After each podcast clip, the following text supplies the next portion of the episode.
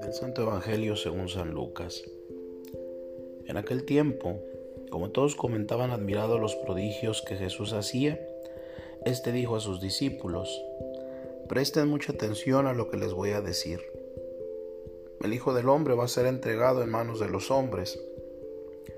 Pero ellos no entendieron estas palabras, pues un velo les ocultaba su sentido y se les volvían incomprensibles.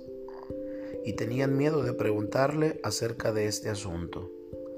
Palabra del Señor. Hoy, a más de dos mil años después, el anuncio de la pasión de Jesús continúa provocándonos que el autor de la vida anuncie su entrega a manos de aquellos por quienes ha venido a darlo todo es una clara provocación. Se podría decir que no era necesario, que fue una exageración. Olvidémonos una y otra vez el peso que abruma el corazón de Cristo, nuestro pecado, el más radical de los males, la causa y el efecto de ponernos en el lugar de Dios. Más aún, de no dejarnos amar por Dios y de empeñarnos en permanecer dentro de nuestras cortas categorías y de la inmediatez de la vida presente. Se nos hace tan necesario reconocer que somos pecadores como necesario es admitir que Dios nos ama en su Hijo Jesucristo. Al fin y al cabo, somos como los discípulos, ellos no entendían lo que les decía. Les estaba velado de modo que no lo comprendían y temían preguntarle acerca de este asunto.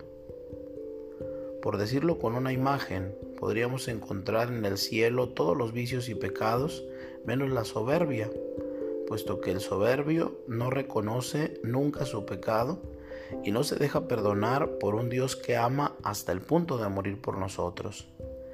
Y en el infierno podremos encontrar todas las virtudes menos la humildad, pues el humilde se conoce tal como es y sabe muy bien que sin la gracia de Dios no puede dejar de ofenderlo, así como tampoco puede corresponder a su bondad. Una de las claves de la sabiduría cristiana es el reconocimiento de la grandeza y de la inmensidad del amor de Dios, al mismo tiempo que admitimos nuestra pequeñez y nuestra vileza por nuestros pecados. Somos tan tardos para entenderlo. El día en el que descubramos que tenemos el amor de Dios tan a nuestro alcance, aquel día diremos como San Agustín con lágrimas de amor, tarde te amé Dios mío. Aquel día puede ser hoy.